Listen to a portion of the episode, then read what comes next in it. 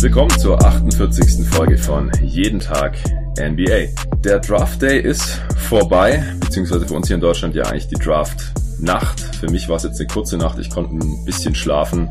Als ich von aufgewacht bin, hat sich ein bisschen wie ein Albtraum für mich als Suns-Fan angefühlt. Ehrlich gesagt, es äh, ist nicht so toll verlaufen aus meiner Sicht für die Phoenix Suns, aber das ist nicht die große Storyline hier, sondern es war einfach eine relativ wilde Draft. Spieler sind gefallen oder wurden viel früher gepickt, als man gedacht hätte. Die Pelicans haben den vierten Pick noch zu den Hawks geschickt äh, und dafür relativ viel von den Hawks zurückbekommen. Es gab noch ein paar andere kleinere Trades. Natürlich gab es schon im Vorfeld der Draft einige Trades, da wurden auch schon Picks rumgeschickt. Äh, Mike Conley ist ja auch schon vorgestern jetzt zu den Utah Jazz geschickt worden. Die Suns haben zwei Trades gemacht, äh, TJ Warren zu den Pacers geschickt und sich dann noch Dario Saric von den Wolves geholt und dafür den sechsten Pick nach Minnesota geschickt und so weiter. Ich werde jetzt hier einen Reactions Podcast aufnehmen und dafür habe ich mir einen Gast dazu geholt, der hier zum ersten Mal dabei ist.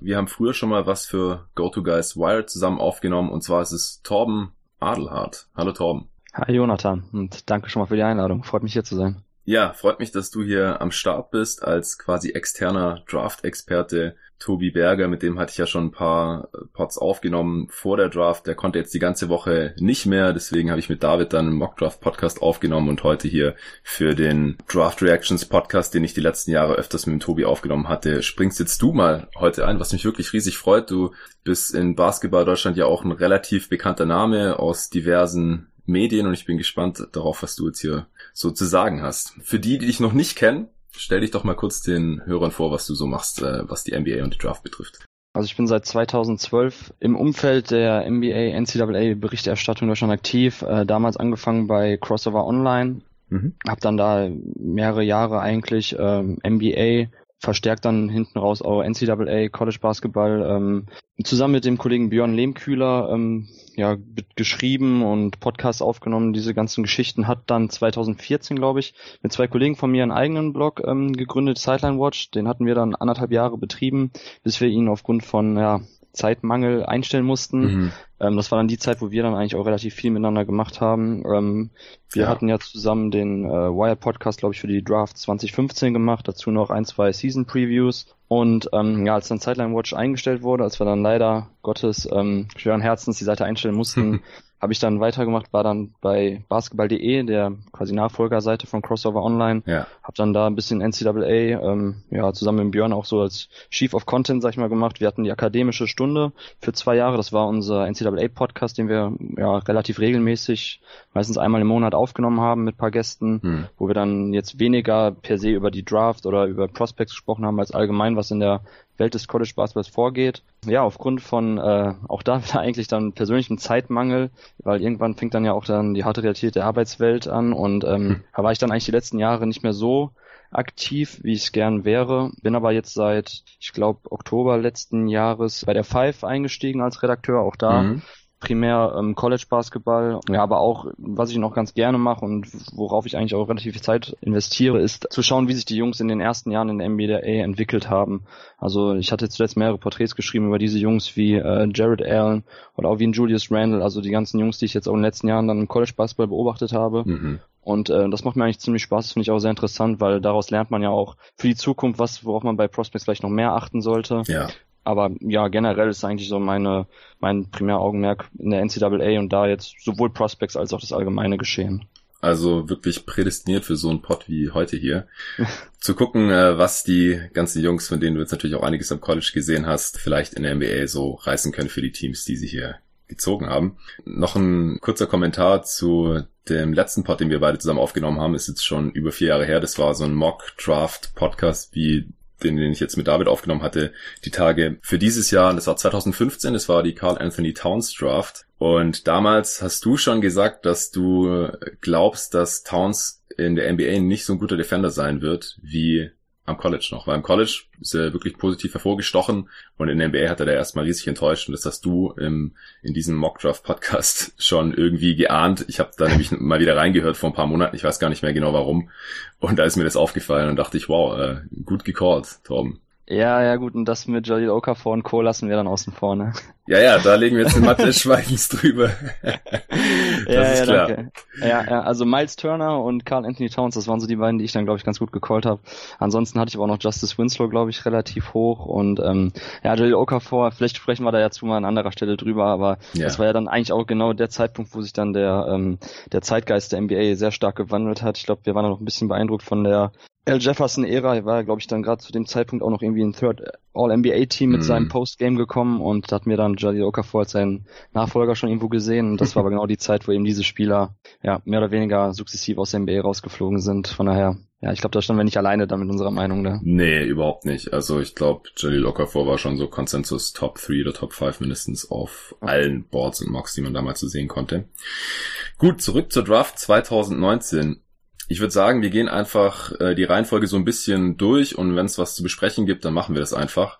Also zu den Teams an sich dann gleich. Also da müssen wir dann nicht irgendwie erst, wenn wir wieder in der zweiten Runde, falls wir überhaupt so weit kommen, mhm. der Pod darf ja nicht zu lang werden, wieder auf die Teams zu sprechen kommen würden, sondern immer gleich das komplette Team abhandeln. Ich hoffe, wir bekommen es hin, denn durch die ganzen Trades ist es nicht ganz so einfach, hier einen Überblick zu behalten. Und ich habe jetzt auch noch keine Übersicht, wo ich für jedes Team reingeschrieben habe, welchen Spieler die jetzt bekommen haben. Aber wir versuchen es einfach mal. Ja, an eins natürlich keine Überraschung. Äh, ich verstehe auch nicht genau, wieso die Teams sich dann trotzdem noch die Zeit nehmen, bis die Uhr abgelaufen ist. Äh, aber natürlich Zion Williamson zu den New Orleans Pelicans. Die Pelicans hatten zu dem Zeitpunkt, glaube ich, auch schon den Trade gemacht für, ähm, also mit den Hawks den vierten Pick hatten sie ja von den Lakers bekommen, also offiziell haben auch noch die Lakers gepickt, da der Trade natürlich auch erst im Juli durchgezogen werden kann, war ja auch ein großes Thema die Tage, wann der Trade zwischen den Pelicans und Lakers letztendlich durchgezogen wird.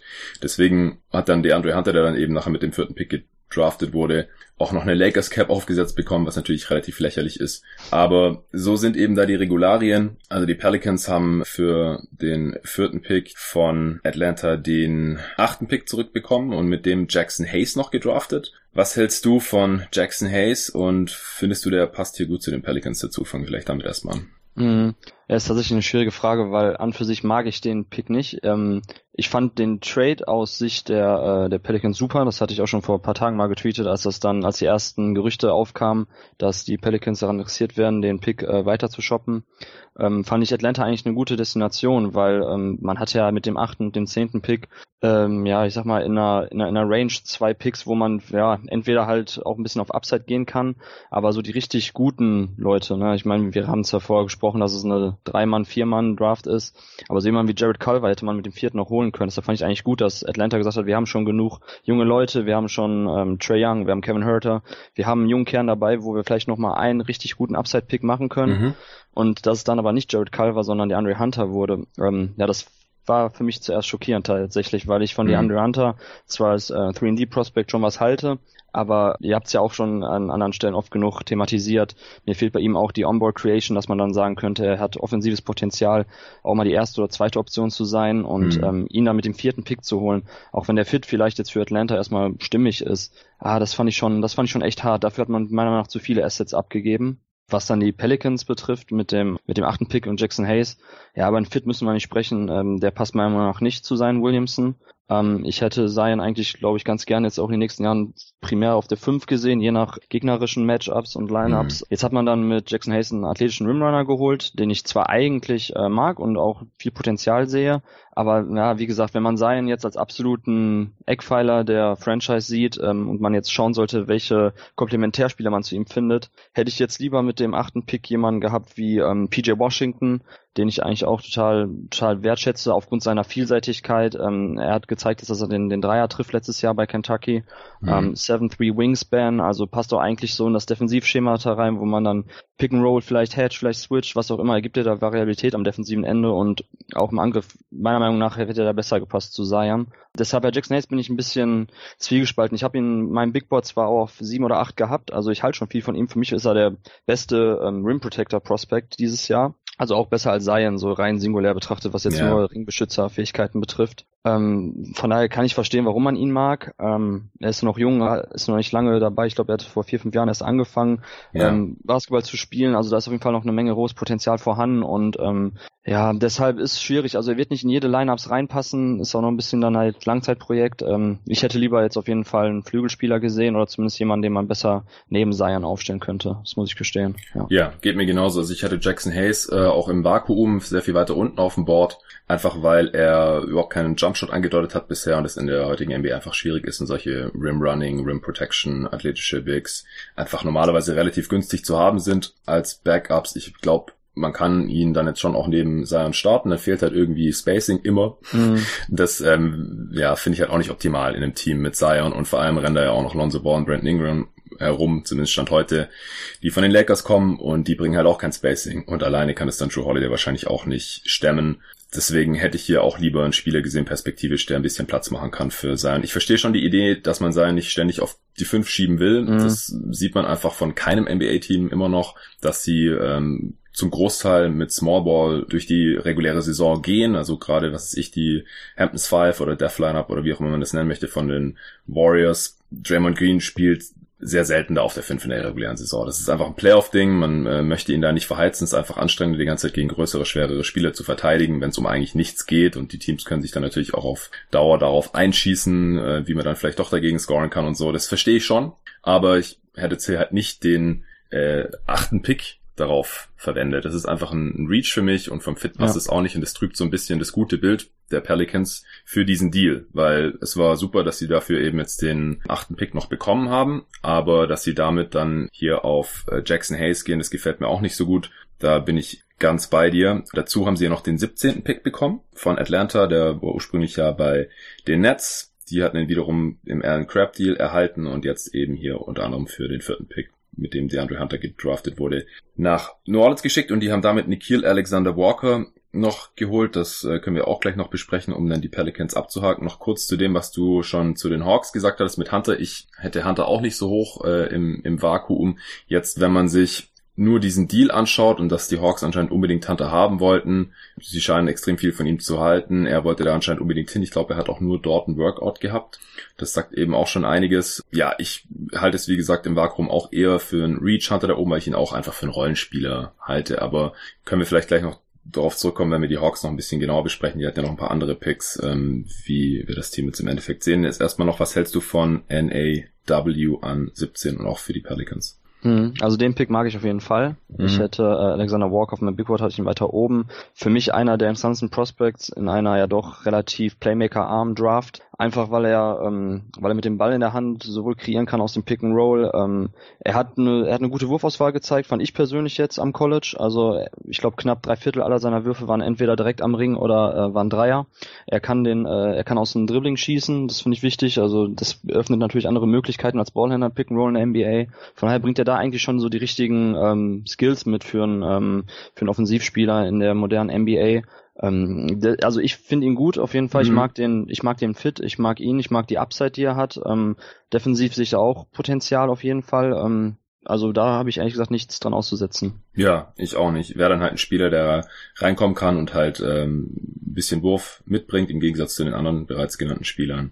Ähm, ich könnte jetzt hier auch nicht irgendwie konstruktiv kritisieren und sagen, sie hätten jetzt lieber Spieler XY nehmen sollen. Ich finde, der passt schon so in der Range, da bin ich bei dir. Also fangen wir noch nicht mit Brent Clark an, oder? ja, ich meine, klar, da gab's äh, so eine kleine Fangemeinde auch auf Twitter, die sich äh, Brandon Clark zusammen mit Zion gewünscht haben bei den Pelicans. Ähm, ja, würde ich halt aufgrund des Spacings dann offensiv auch nicht für optimal halten. Also ich ähm, habe halt hart dafür geroutet, dass Brandon Clark bei einem Big landet, der schießen kann einfach damit es offensiv mhm. passt, weil ich nicht glaube, dass er zumindest die ersten Jahre direkt irgendwie ein Threat von draußen sein kann, aber dafür kann er sonst sehr, sehr viel offensiv und ich, ja, ich habe ihn extrem hoch auf meinem Board gerankt im Endeffekt und ähm, ich finde es auch sehr tragisch, dass die Suns ihn an 11 nicht genommen haben, obwohl er natürlich noch da war, er ist erst an 21 weggegangen dann. Das zeigt aber halt so ein bisschen, wo die anderen, die ganzen NBA-Teams ihn realistisch halt gesehen haben. Also halt nicht in der Top 20 offensichtlich, denn viele Teams hatten ja die Chance, ihn zu ziehen. Und Memphis hat dann zugegriffen, über die wir ja jetzt dann auch direkt sprechen können, beziehungsweise haben die Pelicans noch irgendwas in der zweiten Runde gemacht? Ich glaube nicht, oder? Ah, doch. Mm. Gerade noch gesehen, dass die Pelicans an 35 noch einen anderen Spieler, der mir jetzt nichts sagt, gedraftet haben. Marcos Luzada Silva, ein Brasilianer. Sagt dir der was? Nee, tatsächlich sagte mir gar nichts. Okay, dann. Also internationale Prospects sind sowieso nicht unbedingt mein Beritt. Ja. Ähm, den Namen habe ich jetzt auch noch nicht mal gehört gehabt, muss ich, ich gestehen. Von daher. Ja. Klingt irgendwie nach einem Draft Stash dann in dem Fall. Mhm. Aber ja, können wir jetzt nichts zu sagen einfach. Ich denke, die Hörer werden es uns verzeihen. An 35, wie gesagt, äh, haben sich die Pelicans den noch gekrallt. Ansonsten war's das. Also unterm Strich für die Pelicans eine ganz saubere Draft, wie gesagt, äh, Nummer 8 Jackson Hayes finden wir jetzt beide nicht optimal, aber ich glaube, jedes Mal, wenn man Williamson bekommt und dann an 17 noch NAW, dann war das ein guter Tag. Ja, genau, weil vielleicht dazu noch, warum man den vierten, also aus meiner Sicht, warum ich dafür geroutet habe, dass sie ihn äh, weiter shoppen, weil ich, ähm, für mich wäre höchstens noch Jared Culver ähm, ein potenzieller Spieler gewesen und da mochte ich den Fit auch nicht so wirklich, obwohl ich Culver total mag, mit ähm, neben Zion und neben dem aktuellen Nukleus, den die Pels haben. Mhm. Da hätte man natürlich dann Best Player Available gehen können mit Culver an vier, aber ich fand schon gut, irgendwie diesen vierten Pick bei der Draft jetzt ähm, in zwei weitere ähm, Picks in der ersten Runde umzumünzen und äh, ich hätte halt vielleicht statt Jackson Hayes lieber dann oder auch äh, Bitazzi genommen, weil ich finde, er als Big Man hätte noch besser neben Zion gepasst, weil er auch etwas Pick and Roll verteidigen kann, kann auch den Ring beschützen und hat halt noch Fähigkeiten als Pick and Pop Spieler, den Dreier trifft, also der als Big Man dann auch Spielfeld breit macht. Ähm, den hätte ich vielleicht dann noch lieber gesehen jetzt auch als Jackson Hayes, wenn wir jetzt nur um die nominellen Center reden. Mhm. Ähm, aber ja, an für sich lässt sich da nicht drüber streiten, dass das schon in Ordnung war. Ja, ja, genau. Also das ist äh, vielleicht noch eine ganz gute Alternative. Ähm, oder wäre eine gute Alternative gewesen. Die Tatze ging dann tatsächlich erst an 18 weg zu den Pacers. Gut, machen wir weiter, damit wir noch ein paar Teams besprechen können mhm. oder ein paar Picks auf jeden Fall. Äh, in zwei natürlich John Morant, auch keine Überraschung für die Memphis Grizzlies. Und dann haben sie eben, wie gesagt, an 21 noch Brandon Clark ziehen können. Der Pick kam von Oklahoma City. Was äh, hältst du von Clark im Allgemeinen? Bist du auch so ein Fan wie viele andere auf ähm, dem deutschen Draft-Twitter? Und wie findest du, wie er in Memphis reinpasst? Ja, also ich hatte Brand Clark bei mir auf dem Big Board auf 5. Nice. Also ähm, von daher gar keine Frage. Ich bin ein Riesenfan. Er war ja so etwas wie der, ich glaube Tobi hat das auch gesagt, der äh, der Fanliebling aller äh, Advanced Stats Guys auch in Amerika. Leute wie Coase Wicker und Co. Mm, waren ja auch mm. total hoch äh, bezüglich Clark. Ähm, ja, er ist einfach, hat das Potenzial zum elitären äh, Defensivspieler auch in der NBA, weil er einfach also er trifft halt genau den Zeitgeist aktuell. Er kann das Pick and Roll verteidigen, er kann, er ist ein wahnsinnig guter Help Defender. Ähm, was ich auch bemerkenswert finde, klar, ist schon älterer Prospekt. Das passt dann schon dahingehend, dass er so ähm, ja abwartend und taktierend auch im Halbfeld, im defensiven Halbfeld agiert. Aber das finde ich wirklich bemerkenswert, dass er da nichts überstürzt, dass er trotz seiner wahnsinnigen Athletik nicht versucht, jeden Highlight-Block noch zu machen, sondern dass er in der Help Defense immer richtig steht, ähm, vernünftig antizipiert und das gefällt mir wahnsinnig gut bei ihm. Und ja, offensiv finde ich, wird er auch noch ein bisschen teilweise unterbewertet. Natürlich, der Wurf ist nicht da. Ähm, ist eine, ja, ist natürlich jetzt nicht so leicht zu sagen aufgrund von vier getroffenen Dreiern jetzt, dass er da ähm, massig Potenzial hat, aber mhm. ne, doch nicht alle Tage Abend, würde ich behaupten. Ja. Ist, zumindest habe ich noch ein bisschen Hoffen, dass er vielleicht den Corner Three trifft, ein bisschen aus dem Standstill die Sachen trifft. Ähm, er hat sich ja total verbessert, was so die reine Wurftechnik anbelangt. Da hat er ja in seinem ähm, Redshirt äh, hier bei Gonzaga quasi von null wieder angefangen. Die haben den Wurf komplett remoduliert bei ihm. Und äh, ja, da habe ich noch Hoffnung. Ich finde, was, wo er unterbewertet wird in Offensive, ist so seine seine Fähigkeiten, äh, die richtigen Reads zu machen. Also yeah. Er, ich glaube, früher, als er anfing, bevor er bei San Jose war, hat er teilweise auch als Aufbauspieler ähm, agiert und daher rührt, glaube ich, ein bisschen so das Spielverständnis im Halbfeld. Mhm. Und äh, das konnte man bei Gonzaga ganz gut sehen. Da finde ich das eigentlich ziemlich cool, dass er dann, wenn man jetzt sagt, man nutzt ihn als Rollman, dass er in Short Rolls dann auch trotzdem die richtigen Pässe rausspielt. Ähm, da sehe ich doch mehr Potenzial, als ihm teilweise bescheinigt wird am offensiven Ende des Feldes. Und ähm, also da habe ich gar nichts auszusetzen. Warum er so tief gefallen ist, ich finde, da geht ein bisschen noch aktuell, sieht man da die, ähm, die Meinung zwischen so althergebrachten Stats-Leuten und so ein bisschen der, der Konsens, dass selbst Leute wie Nasir Little noch vor ihm gezogen werden sollten eigentlich, was ja jetzt noch nicht passiert ist, aber ich finde, äh, Brandon Clark ist für mich ganz klar ähm, einer der besten Spieler, den wir dieses Jahr hatten, auch wenn er nicht so die Upside hat wie andere Leute, aber ich, also ich finde den Pick super für Memphis. Ja, ich glaube, dass einfach viele äh, Teams oder Entscheider Probleme hatten, sich vorzustellen, wie er in der NBA spielt, also mit wem er vergleichbar ist. Also vor allem auch mit dem mhm. Körper, weil er halt relativ leicht auch ist, auch wenn er einigermaßen kräftig ist, ähm, fehlt ihm da ein bisschen Gewicht und er ist natürlich ziemlich kurz, das hatten wir auch alles schon immer wieder besprochen. Mhm. Er, seine Wingspan ist nur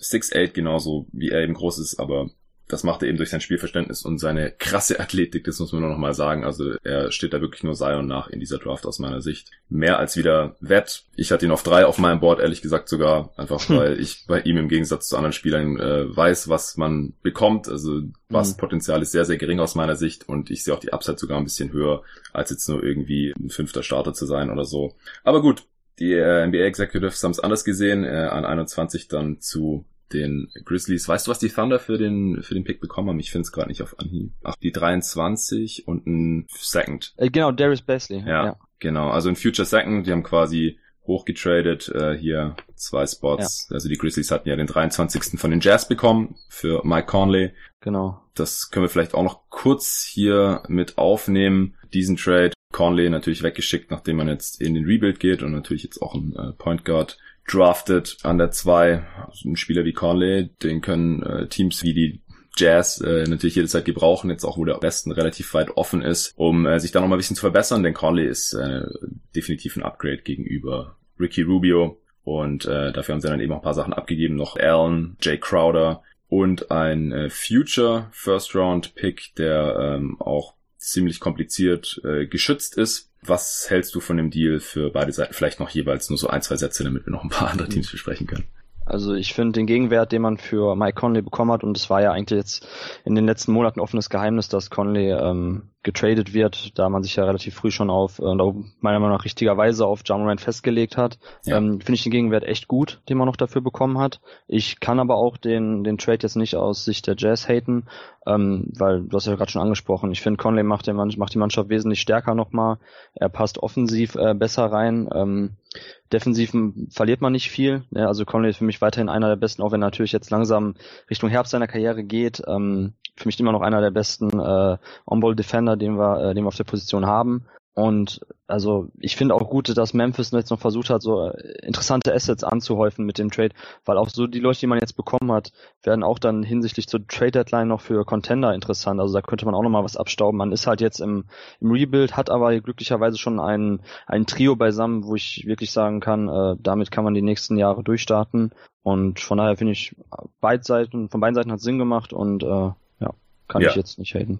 Ja, finde ich auch. Manche haben gesagt, das war ein bisschen teuer für Mike Conley. Finde ich nicht. Ich glaube, Conley kann den Jazz noch richtig viel helfen mhm. und auch weiterhelfen und dann kommen sie vielleicht auch in den nächsten Playoffs, auch wenn es gerade natürlich auch alles sehr weit offen ist, vielleicht weiter als nur die erste Runde. Und ja, Memphis, glaube ich, wird ein richtig geiles Team. Ich mag ähm, Jaron Jackson Jr. sehr, Brandon Clark natürlich auch und John Morant. Also das wird, glaube ich, sehr, sehr sehenswert, egal wer und was da jetzt noch so drumherum spielt. Nächste Saison und die folgenden Jahre. Ich werde mir da auf jeden Fall einige Games reinziehen. Ja, an drei dann RJ Barrett. Keine Überraschung auch als Pick an sich zu den New York Knicks. Die Fans haben sich gefreut, das Abwechslung mal nicht geheult da im Barclays Center. er selber wollte auch unbedingt zu den Knicks. Wie siehst du den Barrett? Bist du auch eher skeptisch oder passt er für dich auch im Vakuum an drei? Ja, schwierig. Also ich finde, das ist schon okay, dass, dass New York ihn ähm, gedraftet hat. Ich hätte tatsächlich eher Calva genommen. Ich hatte Barrett jetzt bei mir an sechs auf dem ähm, auf meinem Big Board. Hab jetzt noch Calva und Garland auch vor ihm gehabt, so wie Clark, was ich gerade schon erwähnt hatte. Ähm, deshalb, wenn ich natürlich jetzt streng dabei bleibe, muss ich sagen, ich hätte ihn nicht gezogen an drei. Hm. Äh, kann aber, also da spielen natürlich auch noch andere ähm, Geschichten dann rein für, ja. für die Knicks. Also ich sag mal, aus marketingtechnischen Gründen ist ein RJ Barrett auch besser zu vermarkten als ein Jared Culver. Mhm. Ähm, Star-Potenzial ist natürlich da, ob er es erreichen wird, ich weiß nicht. Ich mag ihn eigentlich ganz gerne so als, als sekundärer Playmaker. Ähm, ich finde auch, dass, dass, dass er defensiv wahrscheinlich äh, sein Mann stehen wird in der NBA, aber ich sehe jetzt nicht das absolute, das absolute Star-Potenzial bei ihm. Also ja, wie gesagt, es ist natürlich, wenn alles zusammenkommt, könnte es passen, dadurch, dass wenn er den Wurf wirklich trifft, wenn er am, am Korb effizient finisht, aber das sind viele What-Ifs und mhm. ähm, ich glaube, bei Calva hätte man weniger falsch gemacht. Aber okay, also wie gesagt, an für sich, aber kann ich damit leben. Ja, ich auch, einfach weil die Knicks auch noch äh, so einen primären Ballhandler und Scorer gebrauchen können. Also er kann deine Rolle wahrscheinlich direkt äh, aufgehen und das wird eine ähnliche Rolle sein wie auch bei Duke und in der er ganz gut. Meine Sorge ist halt eher nur, ähm, ich denke halt auch, dass einiges zusammenkommen muss, dass er halt ein richtiger Star werden kann, beziehungsweise halt auch Star Impact hat und es dann nicht so ähnlich mhm. ist wie bei DeRozan oder so. No hate, aber wenn das halt nicht eintritt und er dann irgendwie als zweite Option oder dritte Option sich anordnen muss, da mache ich mir dann halt Sorgen. Das passt irgendwie nicht so mit seinem Skillset zusammen und vielleicht auch nicht mit seinem Mindset. Mhm. Ich habe ihn auf meinem Board auch erst an acht eigentlich, aber für die Knicks halte ich es trotzdem für eine gute Entscheidung hier an der Stelle, ehrlich gesagt, aus den von dir genannten Gründen. Er will dort sein, sie wollen ihn, äh, er lässt sich gut vermarkten, es passt vom Kader hier, stand heute gut dazu und wie gesagt, äh, die Upside ist schon auch irgendwie da. Ja. Cool, dann an vier, wie gesagt, der Andre Hunter, hast du ja schon gesagt, ähm, du findest es ein bisschen übertrieben an dieser Stelle und halt eben auch ähm, dafür den achten Pick, den 17. Pick und eben den 35. an die Pelicans zu schicken, um hier irgendwie ein paar Spots nach oben zu traden, also vier Spots nach oben zu traden, aber offensichtlich war die Angst bei den Hawks so groß, dass Hunter nicht mehr an 8 da ist oder vielleicht hatten sie da mhm. irgendwelchen Intel und sie wollten ihn anscheinend unbedingt Dazu haben sie an 10 noch Cam Reddish gedraftet, dass er bei den Hawks Sinn macht. Das äh, wurde ja schon länger diskutiert. Einfach was das Umfeld da angeht, kann da als Spot-Up-Shooter agieren. Die Hawks sind einfach sehr gut darin, auch Wings auszubilden Richtung 3D und die Anlagen sind bei Reddish ja schon da. Und ich glaube, wenn man vor einem Jahr gesagt hätte, die Hawks bekommen in der nächsten Draft Cam Reddish und der Hunter dazu, dann hätte man gesagt, okay, das äh, klingt schon mal ganz gut. Jetzt war Reddish halt, wie gesagt, äh, eher enttäuschend als Freshman bei Duke. Hatte jetzt auch diese OP noch an, an so einem Core Muscle, was vielleicht auch erklärt, wieso er im Abschluss am Kopf eher schwach war in der Saison. Mhm. Ähm, ja, was äh, hältst du von den beiden Picks zusammen vielleicht für die Hawks jetzt? Mhm. Ja, also du hast es ja schon richtig erwähnt, dass ähm, wenn also sie wollten die andere Hunter wirklich unbedingt haben, da hat Schlenk jetzt im Nachhinein auch ähm, ja, über die Medien verlautbaren lassen, dass es so war und äh, ja, dann ist es okay, da muss man es vielleicht machen. Wie gesagt, im Marco betrachtet finde ich die Assets halt ein bisschen zu viel, aber okay. Und äh, Cam Reddish, ja, ich, defensiv mag ich ihn eigentlich, da fand ich ihn dieses Jahr gar nicht so schlecht bei Duke, wie er teilweise mhm. gemacht wurde, weil mhm. ich glaube, man hat sich vor ihm vor allem offensiv halt mehr erhofft. Ja. Aber ich fand ihn eigentlich sowohl am Perimeter als auch im Post in 1 gegen 1 Situationen fand ich, hat er ziemlich gut agiert, gute Fußarbeit gehabt. Ähm, ich glaube, das passt schon ziemlich gut dann nach Atlanta ähm, dass man da jemanden hat, der auf dem Flügel äh, als auch im Interieur verteidigen kann.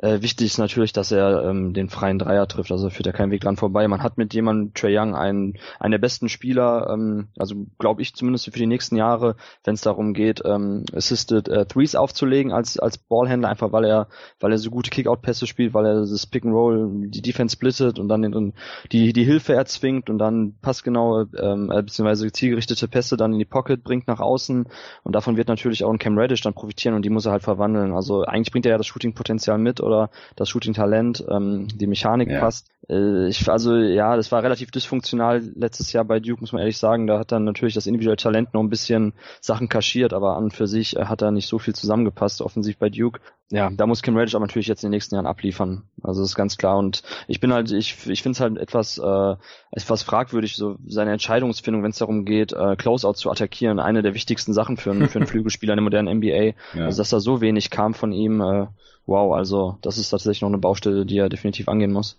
Ja, Genau, also ich glaube auch, jetzt einfach nur Catch and Shoot Dreier zu nehmen und die einigermaßen ordentlich zu treffen, das wird jetzt nicht so das Problem sein. Er hat auch extrem viele Dreier genommen bei Duke, auch weil es ja sonst dort niemand gemacht hat. Da würde ich jetzt eigentlich allzu viel auf seine niedrige Quote geben. Ich glaube, das passt schon als Shooter, aber alles andere, das muss halt irgendwie noch kommen. Ich glaube defensiv, dass er da ganz solide aussah, beziehungsweise da auch noch gute Upside da ist, das hatte ich vielleicht im, in den Pots bisher hier noch nicht genug erwähnt, deswegen bin ich froh, dass du das jetzt gerade noch getan hast und ich, er passt für mich auch jetzt hier so an 10 rein mhm. in die Range.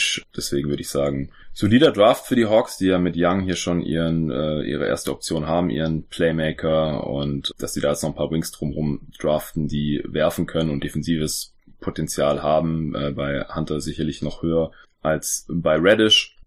Das ähm, sieht doch schon sehr, sehr solide aus. Das äh, ergibt Sinn, man kann den Plan erkennen, da wird ein Plan verfolgt und wenn man dafür dann vielleicht ein Asset zu viel abgegeben hat oder sowas, dann ähm, sollte das in ein paar Jahren wahrscheinlich auch niemanden mehr jucken. Ja, das stimmt. Okay, dann an fünf Darius Garland, da an dem Pick hatten David und ich in unserem Mockdraft am meisten Probleme, weil wir wollten Garland eigentlich da nicht hinziehen, mhm. weil man halt gleich das Problem hat mit dem Fit mit Sexton. Andererseits sollte man da natürlich nicht zu viel drauf geben anstelle der Cavs, die einfach noch keinen erkennbaren Kern für die Zukunft haben und hier einfach den besten Spieler nehmen sollten. Und wenn sie denken, dass das Garland ist, dann sollten sie den wahrscheinlich trotzdem picken. Und das haben sie letztendlich auch gemacht. Wir hatten es auch gemacht. Und äh, damit jetzt eben hier ein weiterer relativ kleiner Guard, eher Scoring Guard für die Cavs. Was hältst du davon? Ja, schwierig, äh, weil ich tatsächlich, ich habe zwar Garland an äh, vier, glaube ich, beim Big Board, also mhm. relativ hoch, aber aus dem einfachen Grund, weil es halt dieses Jahr nicht viele Picks gab mit äh, Upside, in dem, Hinsicht ist er dann ja. teilweise auch ein kleiner Mystery Man. Man hat halt nur die kleine Sample Size.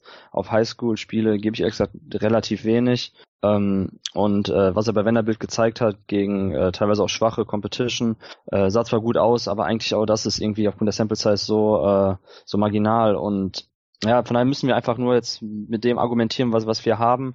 Und da hat er natürlich Potenzial. Er bringt halt ähm, Ballhandling mit. Das Pick and Roll sah schon gut aus, wie er, wie er das attackiert hat. Und ähm, der Pull-Up-Dreier ist natürlich so seine ganz große Stärke. Er wird ja viel mit Damian Lillard verglichen. Und ähm, ja. ja wenn ich mir halt einen modernen NBA äh, Playmaker Ballhändler malen könnte, dann hätte er auf jeden Fall das Pull-up-Shooting von Damian Lillard oder Steph Curry und äh, es ist natürlich dann auch dahingehend potenzialmäßig ein Reach, da direkt von diesen Spielern zu sprechen. Mhm. Reden von Abo All-Stars, von von Steph Curry mehrfachem MVP. Ja. Aber ja, deshalb hätte ich ihn halt so hochgezogen, einfach nur so Shoot Your Shot mäßig. Vielleicht passt's ja, aber äh, ja, für mich fünf ist vollkommen in Ordnung. Dass Cleveland jetzt da vielleicht dann auch Best Play Available gemacht hat, ist in Ordnung. Ich hatte halt Calva, aber okay, ist schon in Ordnung. Ja, ich hätte auch Calva über ihm gehabt. Ja, ich glaube jetzt nicht, dass es ein katastrophaler Pick hier ist, aber so richtig gefällt es mir irgendwie auch nicht aus genannten Gründen. Also einfach, weil ich im Vakuum hier noch andere Spieler über ihm gehabt hätte und weil äh, es vom Fit hier jetzt halt nicht so toll aussieht. Ich habe irgendwo gelesen, ähm, Sexton und Garland bei den Cavs ist wie damals Steph und Monta bei den Warriors, nur dass man zweimal Monta hat. ja, Steph. ja, den habe ich auch, den habe ich auch gelesen. Ich glaube hier dieser TSL oder was auf Twitter war das ja, der war ziemlich gut. Ja. Der, der, der trifft's auf jeden Fall. Ja, ich glaube auch Defensivrating äh, bei Cleveland ist off the charts nächstes Jahr. Ja, genau. Vielleicht nochmal historisch schlecht. Man weiß es nicht so genau. Ja. Kommt auch darauf an, was jetzt noch im, in der Draft passiert. Ich wäre auch fern davon gewesen, wenn die Cavs einfach runtergetradet hätten. Mhm. Einfach weil ich ja in 5 keinen guten Fit sehe und es nicht so viel Unterschied macht. Also gerade den fünften gegen den achten und zehnten von den Hawks oder halt für das Paket, was die Pelicans letztendlich von den Hawks bekommen haben. Klar, der vierte Pick ist besser als der fünfte. Vielleicht hätten die Cavs das sogar angeboten. Aber irgendwie sowas in der Art hätte mir halt gefallen, weil die Cavs einfach noch mehr Potenzial brauchen. Also auch in der Quantität, nicht nur was die Qualität angeht. Und man dann halt auch nicht unbedingt Garnet hätte draften müssen, wie es jetzt hier an 5 anscheinend der Fall war. An 6 ist Culver dann zu den Wolves gegangen. Der Pick kam von meinen Phoenix Suns, die äh, ziemlich aktiv waren jetzt hier heute Nacht. Die hatten schon vor der Draft, da wollte ich mich eigentlich noch mal ein bisschen zum Schlafen hinlegen, aber dann waren da so viele Gerüchte um die Suns und äh, dann kamen eben auch die Trails und dann war der Schlaf für mich nicht mehr zu denken.